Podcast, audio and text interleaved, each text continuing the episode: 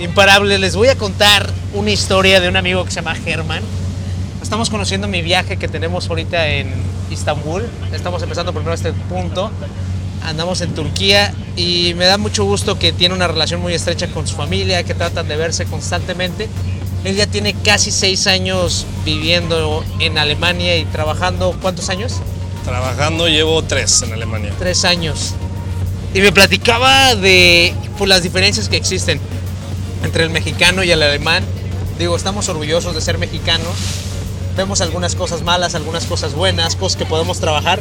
Pero algo que me sorprendía mucho es que él estudió la maestría y que los alemanes se peleaban por participar. Me gustaría que me contaras un poquito más de eso. Sí, claro. Yo, yo hice la maestría en negocios internacionales y comercio exterior en el norte de Alemania. Y mi grupo, para ponerte en contexto, éramos la mitad alemanes y la mitad de, de diferentes países, entre ¿Y dónde más asiáticos. hay países? O sea, ¿piensas que más Yo creo que los casi no latinos, hay, sí? los latinos éramos más de Ajá, la ok. extranjera, porque al final los grupos los hicieron mitad alemanes, mitad del resto del mundo. Después los de Vietnam, había bastantes, había rusos, ucranianos y de todos lados, pero yo creo que latino estaba bastante número en el salón de clases. Y lo que me preguntabas, cuando un, por ejemplo, cuando un profesor hacía una pregunta, los alemanes se peleaban por contestar. Y los alemanes querían como demostrar entre ellos quién sabía más.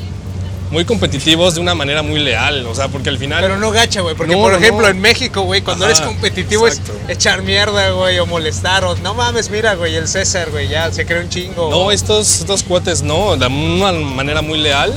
Querían demostrar quién sabía más, quién tenía la mejor respuesta. Cosa que el latino y en general el foráneo no lo tenía. Entonces tú, al estar en un grupo así, Te motivas, ¿no? te motivas, Me tienes que poner ¿no? las pilas y porque dices, yo quiero demostrar que el mexicano puede competir en Ah, esas ligas. Sí, sí, ya no nomás eres por ti, Aunque sea una maestría, es demostrando con ellos. Y al final me hice más o menos así, participaba, leía lo que tenía que leer, hasta dabas tu 110, Ah, que el alemán daba el Sí, le 50, soltaba. para nosotros era dar el 110, porque la estructura educativa en alemán es diferente, no es como la que conocemos. Desde las calificaciones, desde cómo hacer un examen, es muy diferente. ¿Por qué? A ver, eso está, está Por ejemplo, está interesante, ¿eh? El alemán se enfoca, estamos hablando de un examen de preguntas abiertas. Ok. en la escuela en la que todo el mundo eh, Va. estuvo, va, dices, voy a meterle choro para mi respuesta, para que me den más puntos. Aquí, el profesor, por ejemplo, entre más choro ponías, te calificaba mal. Era de ir al punto, que sea correcto y no me quites el tiempo calificando. Si no sabes, no sabes. Y yo como No, no. mexicano en mis primeros exámenes fue como, tal respuesta, porque yo pienso que... Y decían, a ver, Sí, no sí, me hasta estás de repente respondiendo decía nada". uno, ay, güey, se me hace muy poquito el texto, güey, hay que meterle un poquito más de caché. Y el mismo profesor me decía, si no sabes, no sabes, te pones a estudiar y pasas el siguiente, no me quites el tiempo. Así me lo decían, y era de mal. Entonces te, das, te vas moldeando a la estructura alemana. Ese fue un shock que tuve llegando. Y está fuerte, ¿eh? Está fuerte porque estamos acostumbrados a... Yo, por ejemplo, me acuerdo bien en la primaria, secundaria y la prepa de que no aceptaba, güey. Cuando no estudiaste, ¿no? O sea, cuando no aceptas, cuando no estudias. Claro. Imagino que ellos hasta... Para que mejor le digas, o sea, no hay mejor. Dime si estudiaste o no estudiaste. Exacto, para ellos que les quites el tiempo, ya sea con un jefe o un profesor, un doctor, un abogado, es como una falta de respeto hacia su profesión. Entonces hay que ser directos, si no sabes, no sé, la verdad, ellos son muy directos. Que el, que el latino lo toma medio mal a veces, o no sabemos decir no, por ejemplo, y ellos son muy de sí o no. Y eso también me costó aprenderlo.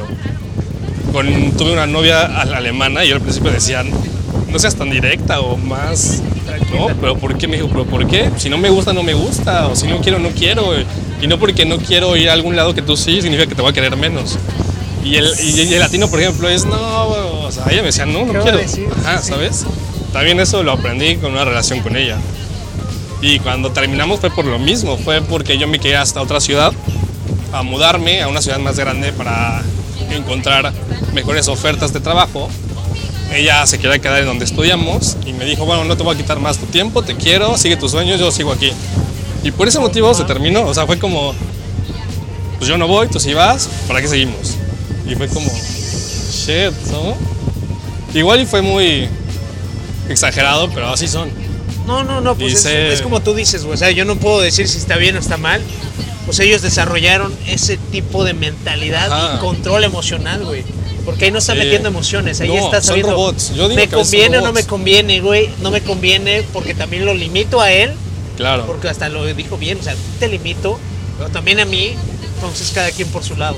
Sí que No. al ser como robots, no sé qué tan bueno sea, porque yo creo que la falta o el tener sentimientos o demostrarlos es algo que el ser humano viene a vivir eso, ¿no? A, enamorarse, a no sé, y el alemán como que le falta mucho eso, mucho divertirse, no sé, aventarse luego a hacer las cosas sin tener un plan, porque ellos planean todo. Así, yo hacía planes con los alemanes de vamos mañana a tal lado. No, es que avísame tres días antes para planear. Y yo, ¿planear qué? ¿Qué? Y en latino muchas veces los mejores planes son los espontáneos. Estamos Cositas así. acostumbrados, estamos acostumbrados. Entonces yo creo que hay que tener un balance y ahí es donde te das cuenta, lo tienes que aprender. Eso me encanta, ¿eh? Me encanta esa parte. Y, ¿Y ahorita en qué estás laborando entonces? Ahorita estoy en una empresa suiza de agroquímicos. Hacemos pesticidas, fungicidas y herbicidas para el mercado latinoamericano. Todos nuestros productos se venden desde Guatemala hasta Chile. Y me encargo de la compra de materia prima, por ejemplo, en India y China, y venderlo y la logística hacia los países. Pero es productos químicos. Está totalmente interesante. Entonces te encargas de toda la logística, en pocas palabras. Sí, pero es una, es una empresa en realidad no tan grande en, en gente. En números es bastante grande, pero por eso hacemos todo, desde la compra hasta toda la cadena de suministro hasta que llegue al país destino. Sí, ¿Y has batallado un poquito ahorita pues, en Alemania, llegar a donde estés viviendo actualmente? Claro, en tema de como de que me acepten por no ser alemán. Sí, obviamente desde que quieres rentar un, un departamento y es muy cruel porque si te dicen si vienes de la India o eres turco no te lo rentan.